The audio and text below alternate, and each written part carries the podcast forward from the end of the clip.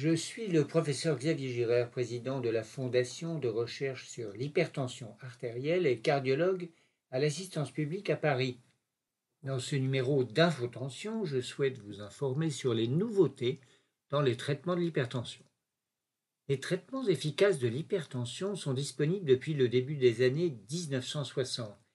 Les diurétiques thiazidiques sont les médicaments les plus anciens, mais ils sont toujours utilisés car leur association avec les antihypertenseurs plus récents, comme les IEC ou les ARTAN, augmente le contrôle de la tension.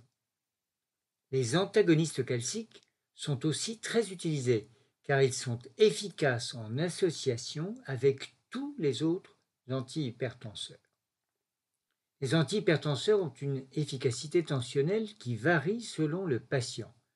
Pour augmenter cet effet, il a été mis au point des médicaments qui, dans le même comprimé, contiennent deux ou trois substances pharmacologiques.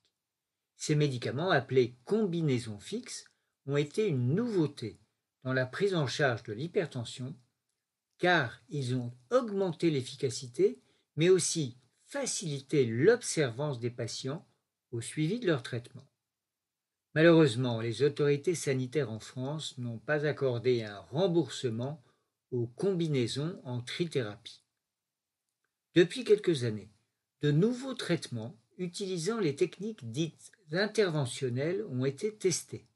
La dénervation rénale a démontré une efficacité pour faire baisser la tension, mais cette efficacité varie selon les sujets sans que l'on puisse aujourd'hui en connaître les raisons. En France, cette méthode n'est pas prise en charge par la sécurité sociale et son usage est donc encore restreint au protocole de recherche. Enfin, toutes les études évaluant l'efficacité des nouveaux traitements ont confirmé que pour obtenir le contrôle d'une hypertension, il fallait privilégier la prise d'un seul médicament comportant, si besoin, plusieurs substances pharmacologiques. Ainsi, tous les médicaments dont nous disposons depuis un demi-siècle sont d'autant plus efficaces que le nombre de comprimés quotidiens est réduit et que le patient a une bonne observance de ce traitement. Pour en savoir plus sur les moyens d'avoir une bonne observance à son traitement antihypertenseur, rendez-vous sur le site comitéhta.org.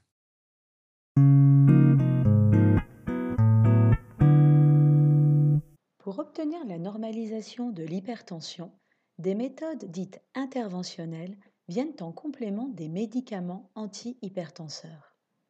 L'étude Radiance HTN Trio, publiée en juin 2021 dans la prestigieuse revue The Lancet et coordonnée par le professeur Michel Azizi de l'hôpital Georges Pompidou à Paris, a évalué les effets de la dénervation rénale chez des hypertendus traités par une trithérapie. La dénervation rénale est une méthode qui consiste à tenter de détruire partiellement, par un chauffage doux, des fibres nerveuses jouant un rôle dans la régulation de la pression artérielle. Ces fibres se situant dans le pourtour des artères des reins, un cathéter comportant un dispositif par ultrason est positionné dans les artères des deux reins lors d'un examen radiologique réalisé sous anesthésie générale. Cette étude a randomisé 136 patients âgés de 53 ans et dont la pression artérielle n'était pas contrôlée avec un médicament contenant trois substances antihypertensives à dose maximale. Dans le groupe des patients ayant eu la dénervation, en plus du traitement médicamenteux, la tension 6 a plus baissé que dans le groupe uniquement traité par les médicaments. Cette différence était statistiquement significative. Il n'a pas eu plus d'effets indésirables chez les patients traités par dénervation. Ainsi, cette étude démontre sans équivoque que la dénervation rénale est une méthode qui permet d'améliorer le contrôle de la tension des hypertendus non contrôlés par une trithérapie antihypertensive. Toutefois, cette étude publiant des résultats après seulement deux mois de suivi il reste à évaluer si ce bénéfice persiste sur une longue durée. Pour obtenir tous les détails de l'étude, rendez-vous sur le site frhta.org.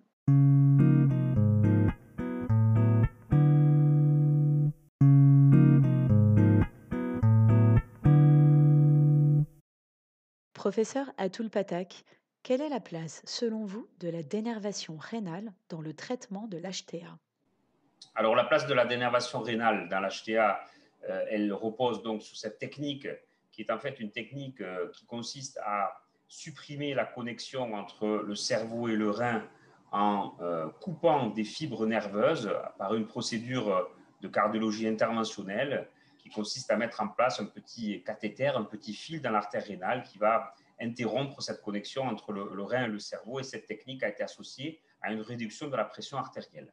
La place de cette technique chez les hypertendus a été euh, révisitée par la publication coup sur coup de cinq essais qui ont démontré que chez l'hypertendu, des nouveaux, c'est-à-dire un hypertendu chez lequel on a arrêté tout traitement, qui n'a plus aucun, traitement, la dénervation rénale entraînait une baisse significative de la pression artérielle, euh, enregistrée euh, selon les méthodes classiques, et qui correspond à peu près à l'effet d'un ou de deux traitements antihypertenseurs, c'est-à-dire 8 à 10 mm de baisse sur euh, la mesure ambulatoire de pression réalisée sur les 24 heures. Et la deuxième série d'essais a appliqué exactement le même standard, mais chez des gens traités, et on voit que la dénervation rénale, en plus du traitement, va entraîner une baisse de la pression artérielle euh, du même ordre, 8 à 10 mm de mercure. Donc, la place de la dénervation rénale dans l'hypertension artérielle, si les autorités valident son remboursement, ça sera en plus du traitement pour parfaire le contrôle tensionnel ou en alternative du traitement chez quelqu'un qui ne veut pas être traité ou qui a des effets indésirables liés à son traitement.